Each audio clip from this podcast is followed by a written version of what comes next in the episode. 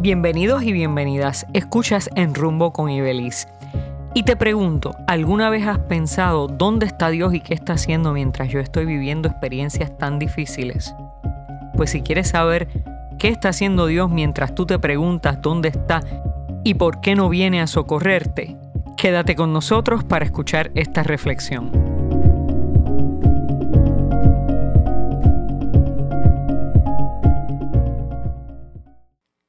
El tiempo de espera es también tiempo de gracia. Mientras esperamos, Dios trabaja. Los ojos de Dios ven nuestra vulnerabilidad, nuestro cansancio y nuestra soledad, aunque otros no se den cuenta. Y es por eso que en nuestro tiempo de espera, Dios está trabajando y está reclutando trabajadores para que en su nombre nos traigan esperanza. La misión de Dios es colectiva, por eso Dios necesita tus manos y las mías. En aquel tiempo, Jesús recorría todas las ciudades y los pueblos, enseñando en las sinagogas, predicando el Evangelio del reino y curando toda enfermedad y dolencia. Al ver a las multitudes, se compadecía de ellas porque estaban extenuadas y desamparadas, como ovejas sin pastor. Entonces le dijo a sus discípulos, la cosecha es mucha y los trabajadores pocos.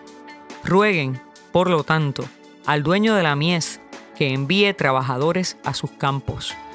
Después, llamando a sus doce discípulos, les dio poder para expulsar a los espíritus impuros y curar toda clase de enfermedades y dolencias les dijo, vayan a proclamar por el camino que ya se acerca el reino de los cielos.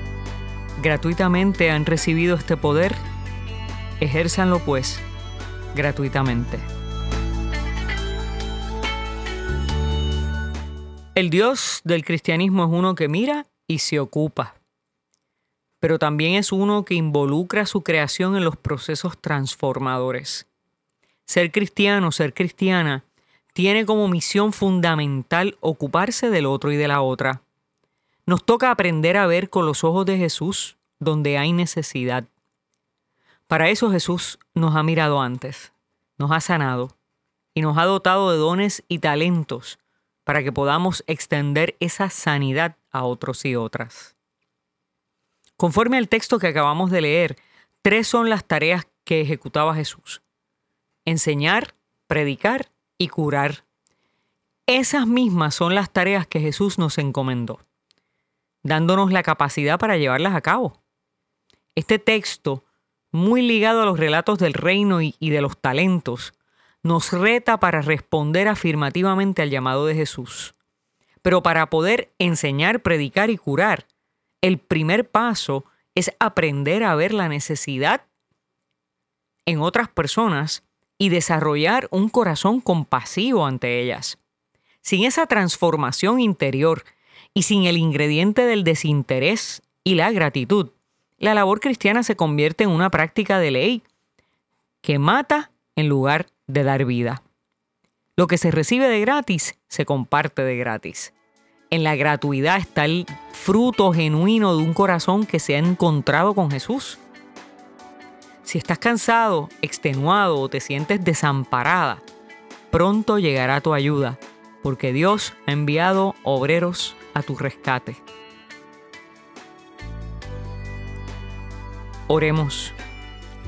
Señor, mi corazón está agradecido por las veces en las que has mirado mi angustia y has salido a socorrerme. Hoy deseo responder afirmativamente a tu llamado para ser tus labios, tus manos y tus pies, y poder dar por gracia lo que por gracia he recibido de ti.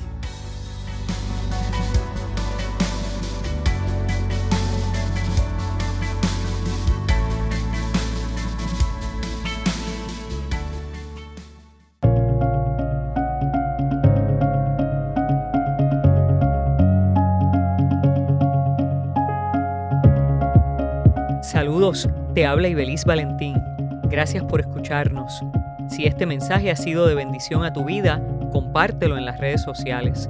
También puedes suscribirte en Apple Podcast y Spotify Podcast. Que Dios te bendiga y hasta la próxima.